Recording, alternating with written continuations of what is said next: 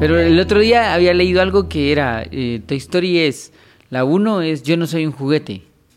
Sí. La 2 es Yo soy tu juguete.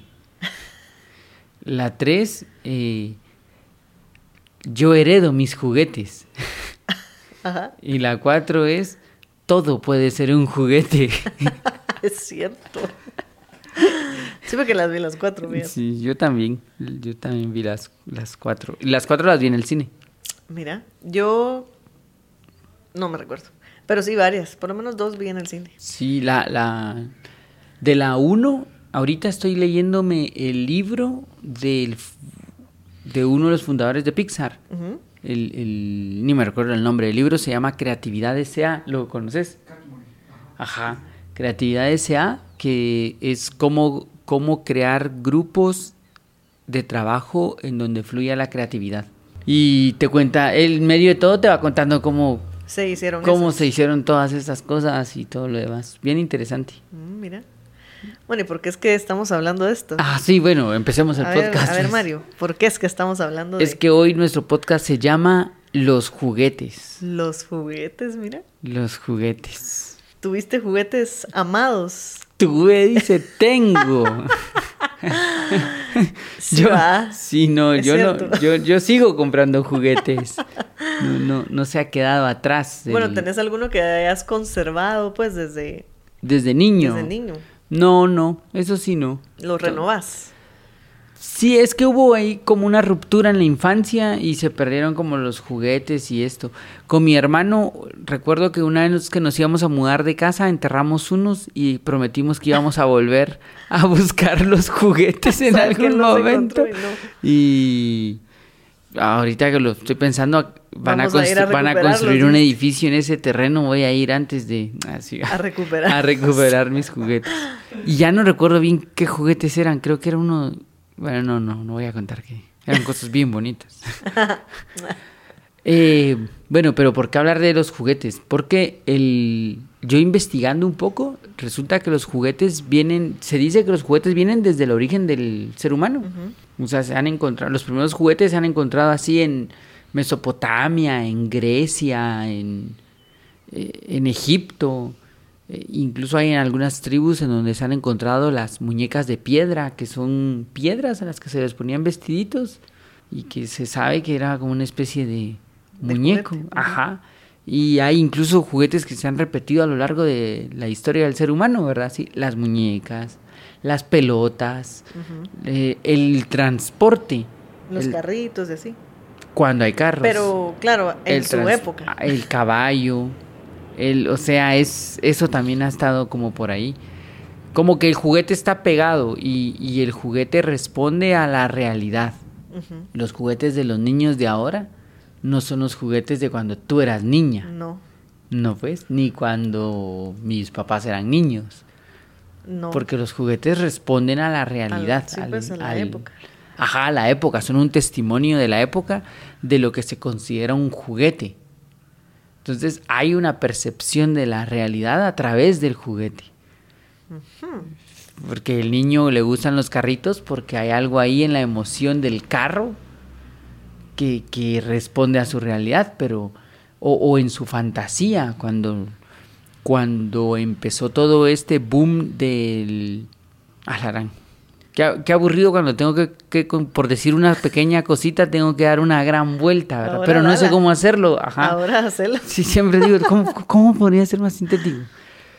Pero cuando empezó, después de la Segunda Guerra Mundial, imagínate hasta dónde me fui, ¿va? Ajá. Y empieza como lo- todo esto de la Guerra Fría. Ajá. eh, empieza algo que se conoce como la guerra espacial, que es Estados Unidos contra Rusia para ver quién Primera Guerra conquista. Mundial. Segunda guerra mundial. Después de la Segunda Guerra viene la Guerra Fría y viene la guerra espacial. ¿Y qué se trata la guerra espacial? ¿Quién manda a alguien al espacio? Ajá. Y entonces los rusos, que son los primeros, los rusos mandan este satélite, el, el Sputnik, que lo mandan a, a dar vueltas. Y es el primero que saca un ser humano Del planeta. del planeta y lo regresa. Entonces empiezan así como, bueno, ¿quién, quién, quién? Y paralelo a esto, empieza una explosión de juguetes de cohetes espaciales y naves espaciales y cosas espaciales. Y entonces los niños, niño que se respeta, tiene un cohete espacial. Y la imaginación se va hacia allá. Ah, y, eso abre la posibilidad a cosas increíbles, porque toda esta guerra espacial se da en los 60, inicio de los 60. El ser humano llega a la luna, hay producción tal vez me corrige, pero creo que el ser humano llega al 69 a la luna. Eso significa que a finales de los 50, principios de los 60, la guerra espacial es como bien fuerte y los juguetes del espacio. Star Wars es en el 73, 74 y ahí ya el mundo espacial se vuelve una realidad para nosotros, pero donde más impacta es en los juguetes. Niños teniendo juguetes inimaginables. Porque antes podías tener el juguete de un tu carrito y cuando fueras grande vas a tener tu carrito, ¿ah? Sí, va, 69 llega. 20 de julio del 69. ¿Qué te parece? ¿Qué te parece el, el... ese cálculo? Ese cálculo, no. Eh, pues sí.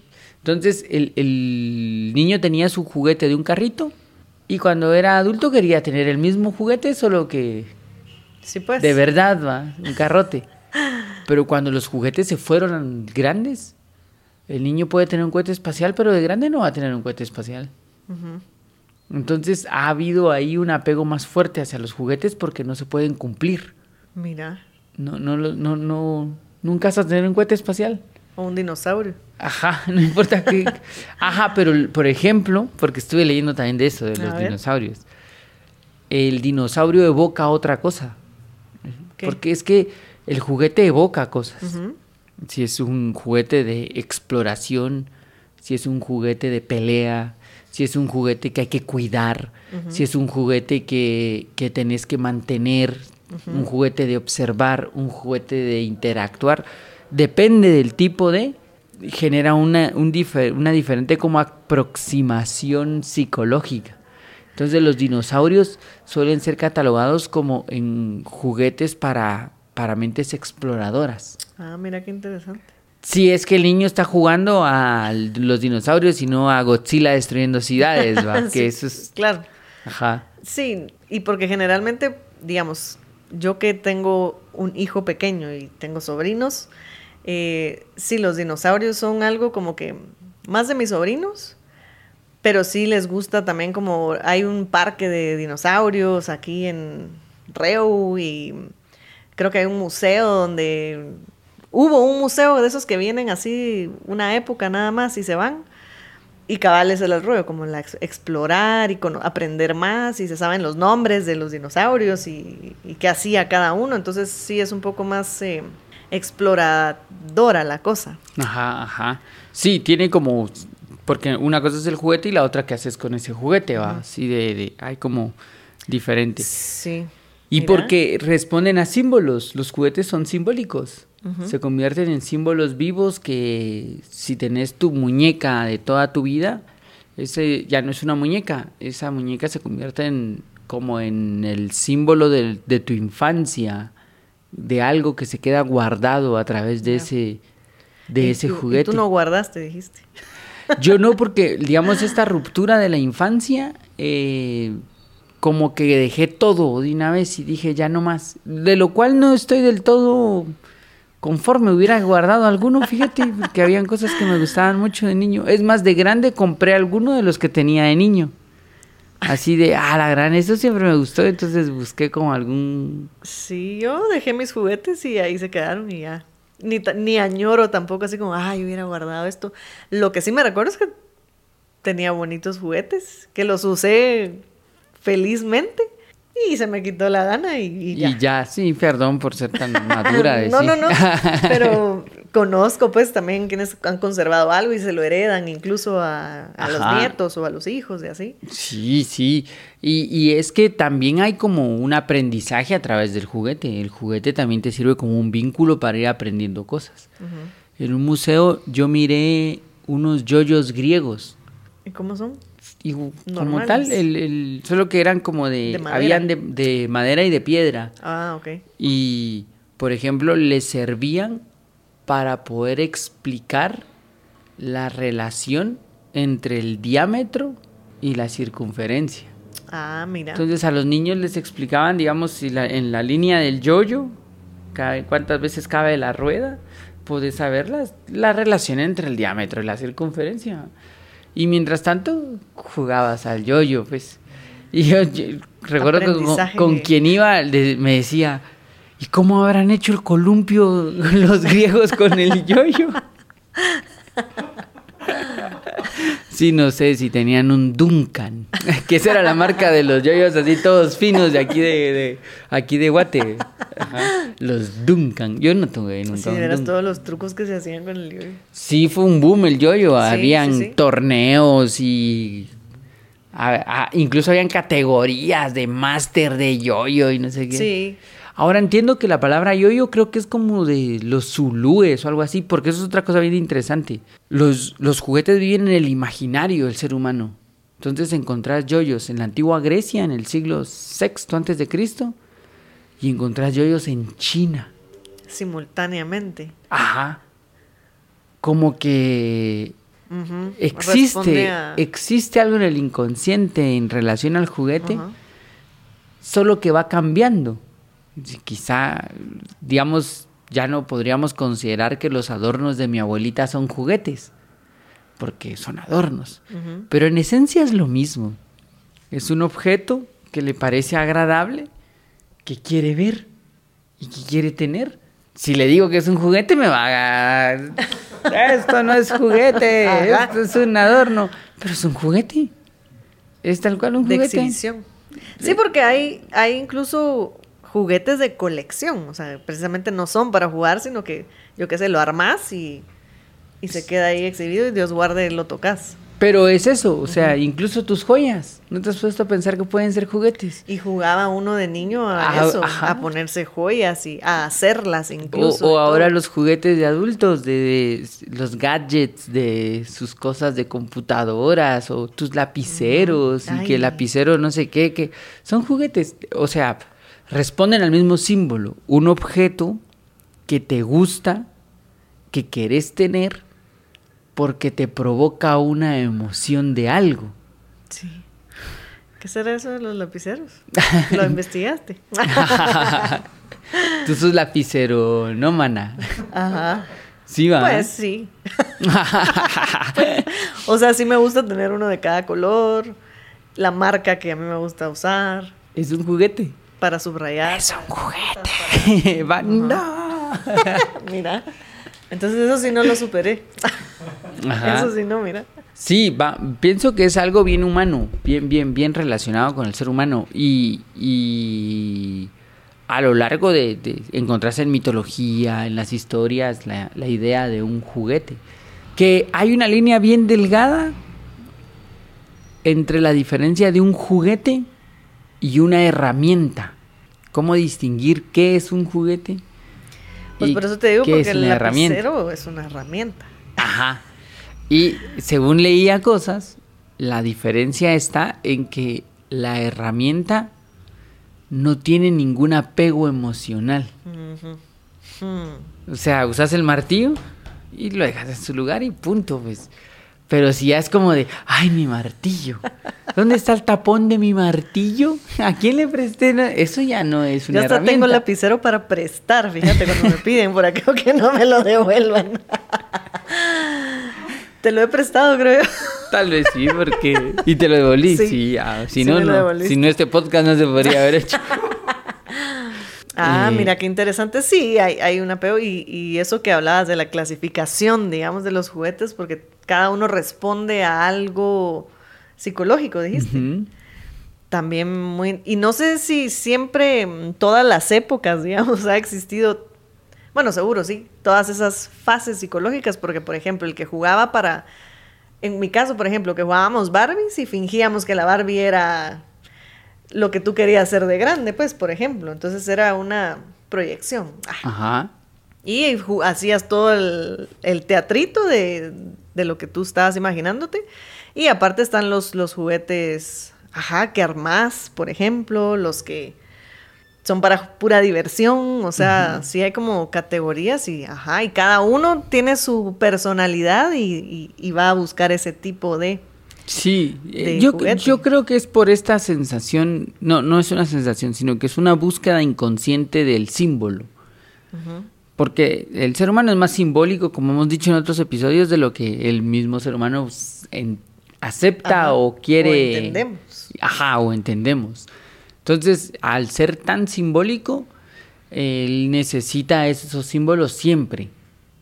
Otra vez, nada en exceso. Claro. Porque cuando ya el juguete se vuelve obsesión. sí. Eh, sí, yo sé. incluso yo cuestioné. Ayer cabal pensaba porque tengo amigos que les gusta mucho como tener tenis y que gran parte de su vida laboral es comprarse otro par de tenis que tenga y que sea el y, la ah, marca tal y me han mostrado a mí canales de YouTube así de gente experta en tenis que te dice no estos son los ra ra colaboración con ra ra que tienen ra, entonces yo le decía tus tenis son tus juguetes. Cómo vas a creer si me los pongo Sí, pero es un juguete. Lo guardas como un juguete, la emoción de tenerlo. Es un juguete. Juguete caro, ¿verdad? Porque no es como jugar con yoyos. Yoyos. Ajá. Pero es algo inconsciente ahí que, que el ser humano necesita. Que guarda algo del ser humano. Como que algo de tu, de tu personalidad se guarda ahí podríamos conocer a una persona por sus juguetes. Sí, fíjate que nunca lo había pensado así, pero... Y te digo, por esto que tengo niños cerca, interesante porque creo que sí responde pues a sus personalidades o a sus formas de ser, digamos, porque... Ajá, ponete a mi hijo que le encanta armar los cubos esos y desarmarlos, volverlos a armar, o sea, todo lo que encuentra lo desarma, lo arma es un poquito más como analítica su forma de, jugar. Ajá. Pero mira qué bonito. Ajá. La verdad es que muy, muy interesante.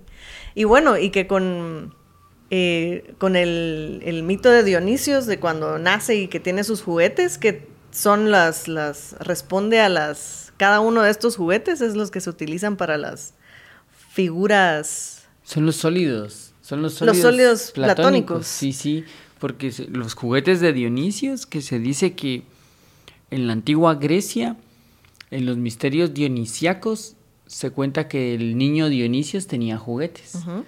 A ver si lo recuerdo. La peonza, que es la perinola, el espejo, la esfera. O la pelota. O la pelota, los dados. Y también tenía como una lana, decía. Y la madeja, ajá, sí, sí, el, eran sus juguetes. y... Creo que eran siete.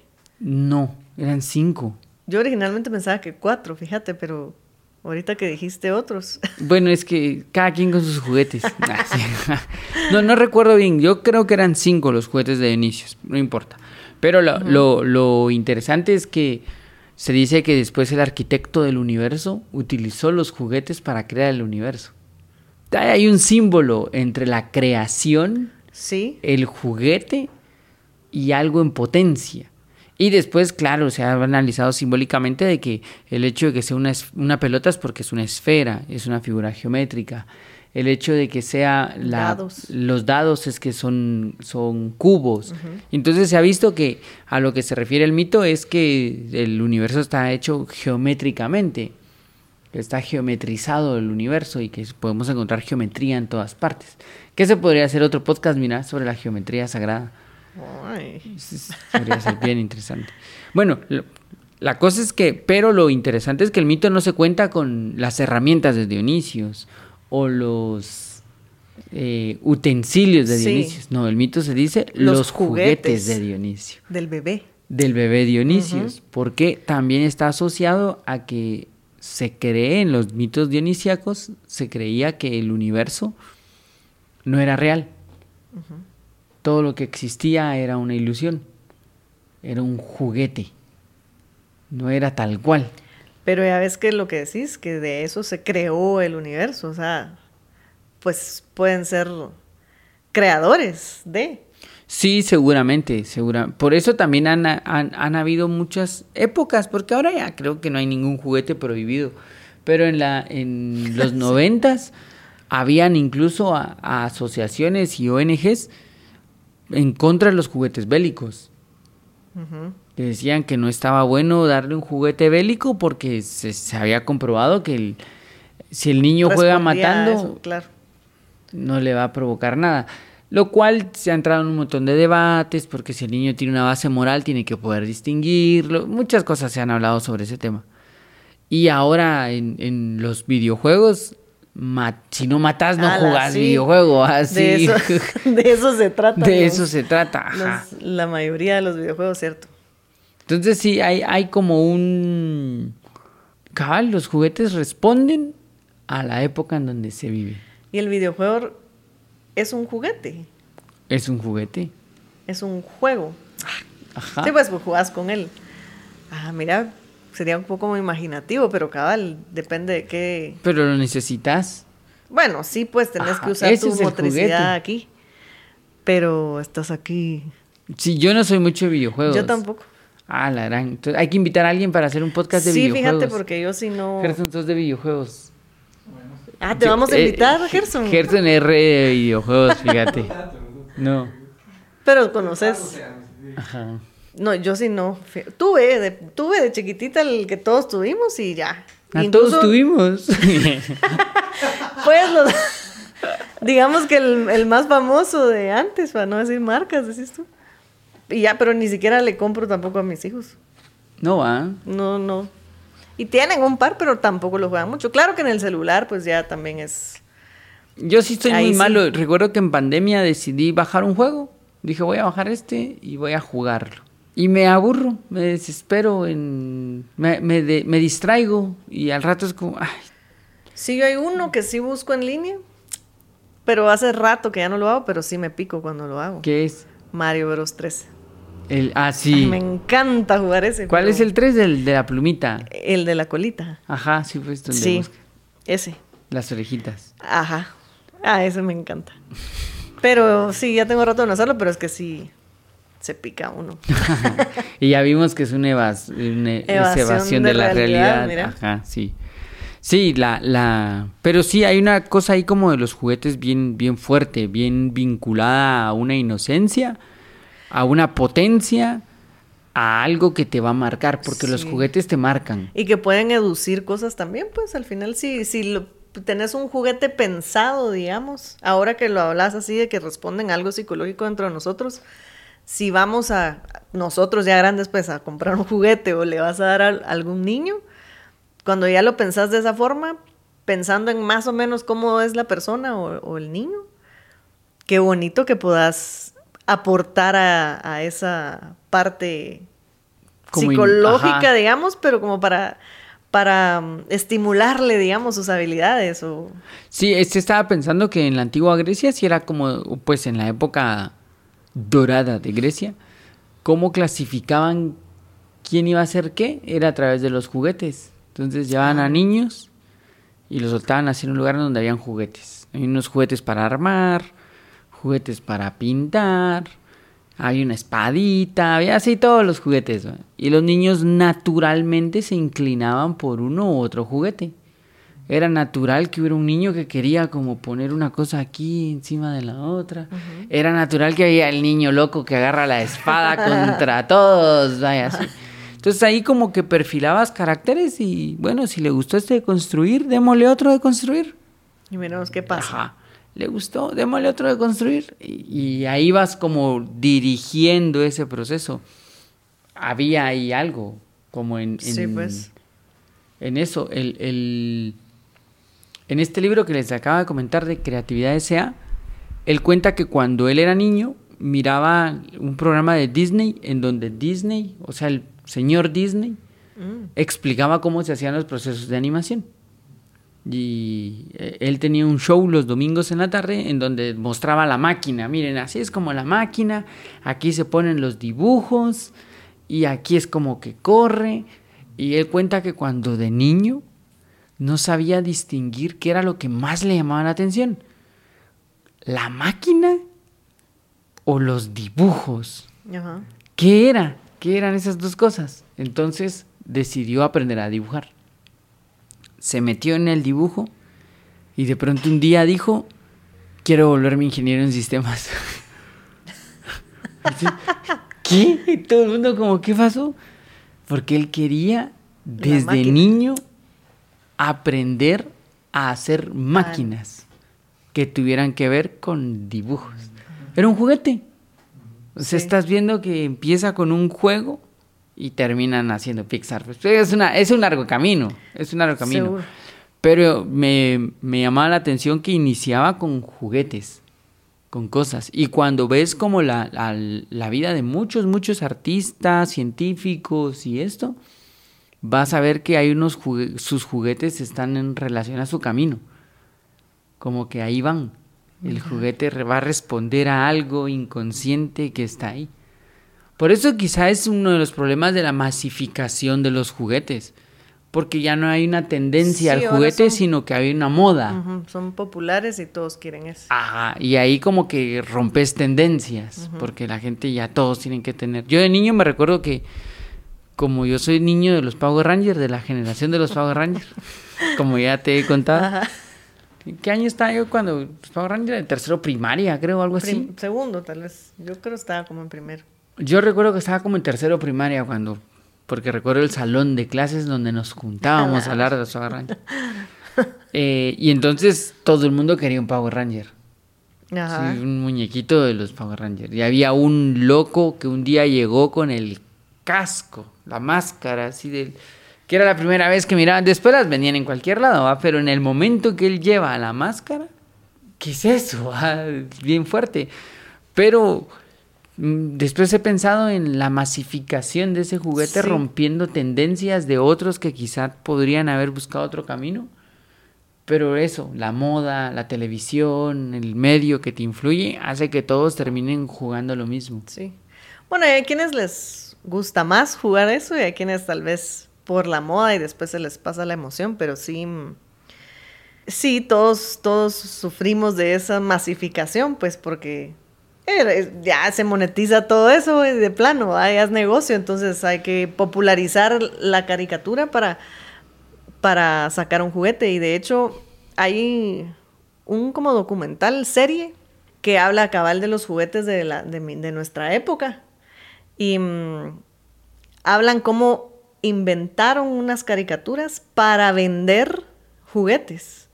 Por ejemplo, ahí entre esos creo que están las tortugas ninja, está eh, bien, la verdad es que muy bonito y bien interesante también cómo es que surgen diferentes cosas. Una vez entra la industria y el comercio, ya el crecimiento del niño nos viene del norte. Lo que queremos es que nos compren. Exacto, pero como que les quedó un sobrante, fíjate, de algo y no lo vendían, entonces hicieron una caricatura. Sí, sí, es popularísima y hay un hay un capítulo de Los Simpson ya tenía rato no hablar de los Simpsons en el Ay, bien. La vez pasada hablaste de los Simpsons. Y yo porque tengo la sensación de que no. hay un capítulo en donde eh, hay, una, hay una muñeca dentro del universo de los Simpsons que es la Baby Malibu. Sí. La Baby Malibu. Ah, sí. sí, sí. Que por cierto es un insulto entre mi hermano y yo. Así como, ah, ya, pura Baby Malibu. Pero porque en el capítulo eh, todos juegan con la Baby Malibu, está la Stacy Malibu y hay como varias muñecas, pero la Baby Malibu van a sacar la primera muñeca que habla. La Baby Malibu que habla. Y así clásico que tiene el cordoncito atrás y va a hablar así. Y como Lisa es así toda intelectual, arrogante, niña adulta, no sé qué, dice, por fin Baby Malibu va a hablar. Entonces compra su muñeca y tiene todas las muñecas y muñecos en una conferencia de la ONU. Tan lindo. Y entonces dice, bien, baby Malibu, he esperado este momento un montón. Y la pone así en el centro, jala el cordón y la, no recuerdo la frase, pero la baby Malibu dice algo así como, eh, deberíamos de, de cocinar pasteles para olvidar nuestros problemas.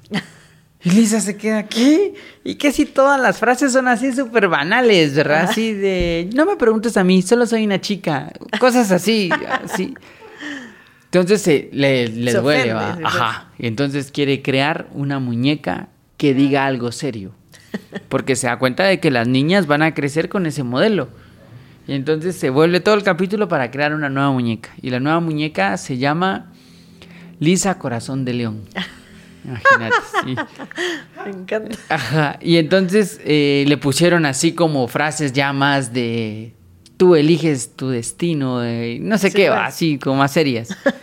y el día del lanzamiento de la niña, de la muñeca Lisa Corazón de León, sale la nueva muñeca Baby, Baby Malibu. Malibu. Y es y entonces vienen y Lisa les dice, "No, no la compren, es la misma muñeca, solo le pusieron sombrero nuevo." Y todos, "Pero tiene el sombrero nuevo. La quiero, la quiero, la quiero, la quiero." Y va, nadie, una niña compra la, Ah, la, la Lisa. la Lisa Corazón de León. Pero a mí ahorita pensaba que así es como funciona el mercadeo. Lo que decías, inventan la caricatura para vender juguetes. Le ponen un sombrero a la mis- al mismo juguete de nada para que todos quieran tenerlo. O sea, también eso se ha perdido en este siglo del mercadeo y de Sí. esto, en donde hasta e- algo tan simple como un símbolo de la niñez se vuelve rentable y ya no me importa tu niñez siempre y cuando me lo compres. Ujú. Qué fuerte, ¿va? Sí, sí, fíjate, porque ahorita queda. Yo estoy segura que vi ese capítulo del que estás hablando, pero no lo recuerdo como vos. pero me recuerdo que un, para una Navidad, mi hermana y yo queríamos una Barbie que pasaban el anuncio, porque veías los anuncios entre las caricaturas y, ay, en el anuncio era lo máximo. Creo que era una Barbie que le ponías un peine y con una esponjita le pasaba, tenía formitas y le quedaba de colores el pelo con la formita de. Una, una cosa así. Y las dos queríamos la Barbie. Entonces llega Navidad y el regalo, ay, las dos esperando pues que fuéramos a abrir la, la Barbie que queríamos y era otra. A mi hermana le dieron una y a mí otra y las dos así como, ah, la gran y bueno. Ya más grandes nos cuentan eh, nuestros papás que estaba agotada y que solo quedaba una. Y que mala onda comprarle o solo a mi hermana o solo a mí, entonces que nos compraron a las dos diferentes. Y al final esa Barbie que nos dieron fue la que con la que jugamos y X, o sea, no nos hizo falta, digamos, la otra, pero era la moda. Es- y, y- ajá. y tanto que se agotan, o sea, es una cosa bien... Sí, es que ahí ya se, todo se tergiversa, ¿verdad? Ya cuando alguien está viendo cómo, cómo les vende Yoyos Duncan a los demás, ya en la idea del diámetro y la circunferencia, nah, nah, Sí, se nada, pierde. se pierde. Pero aún así, aún con todo el comercio y del todo esto y el porque hay gente que colecciona juguetes así porque este le salió un error y entonces el juguete es más valioso y, Ajá. eso, aún con todo eso, todavía hay un símbolo ahí en medio de Sí. todo esto. Todavía hay algo ahí que evoca como la, la infancia, que evoca como el... Sí, tener algo que, que marca una etapa, que marca una imaginación. Es un objeto mágico el juguete. Sí. Te hace ver el juguete. A mí de niño me pasaba mucho que me cuestionaba qué hacían mis juguetes. Así de, ¿cómo comerán? De verdad. Sí, ¿dónde dormirán? O sea, así como de, de eso. Y entonces a veces como que elegía algún juguete que me iba a acompañar a almorzar y me lo ponía en la bolsa así. Pensaba, bueno, que coma, ¿va? Sí, Porque en mi imaginación no lograba entender que eran, no co- comían, pues. sí, te- era muy pequeño, ¿viste? Ahorita que lo pienso, digo, no debería haber dicho esto. Tenía 21. sí. No, no, no. No, no, era más, mucho más niño. Eh, y ahora ya que lo he pensado, digo, sí, de plano uno de niño tiene una imaginación bien Sí. distinta y, y un juguete te ayuda a preservar esa imaginación, te genera una ilusión, te despierta un mundo de posibilidades, porque en el mundo de los juguetes muchas cosas son posibles. Puedes pensar en qué vas a hacer, en qué va a pasar en el futuro. O sea, sí es bien mágico lo de los juguetes. La verdad es que sí. Qué bonitos los juguetes. Yo tuve juguetes bien bonitos. Que te digo, los superé rápido, pero ajá, hasta la fecha hay juegos todavía que me gusta jugar. Que, y sí, responden, sí, responden a, a uno. ah. Sí, a lo que en Totalmente. esencia sos. Es otra forma de conocernos. Me gustó. Bueno, voy a ir a jugar. Bueno. Gracias, Mari. Yo hay una tienda, ah, solo te cuento esto que la última, pues perdón. Contala, contala. Estaba comprando un muñequito de Dragon Ball, ¿verdad? Sí. Que no era como que me gustaba. Veo que hay un niño que les dice a su mamá así como, a mí me gusta ese que tiene el señor. El tuyo. Ajá. Y yo, pero yo vine primero. Ay, ¿será que se lo doy? No se lo doy. Y solo, y, bueno, o sea, creí que solo había uno. ¿ah? Entonces me acerco al, del, al chavo y le digo, mira, tenés más de estos. ¿Este dónde lo agarraste? De allá. "Mm, creo que tengo otro. Déjame ir a buscar. Entonces le digo al niño, ¿tené? Ay, sí, este lo quería yo. Y veo cómo lo compran y me digo, Y "Ah, me esperando. quedé". Y en eso sale, sí, tengo otro.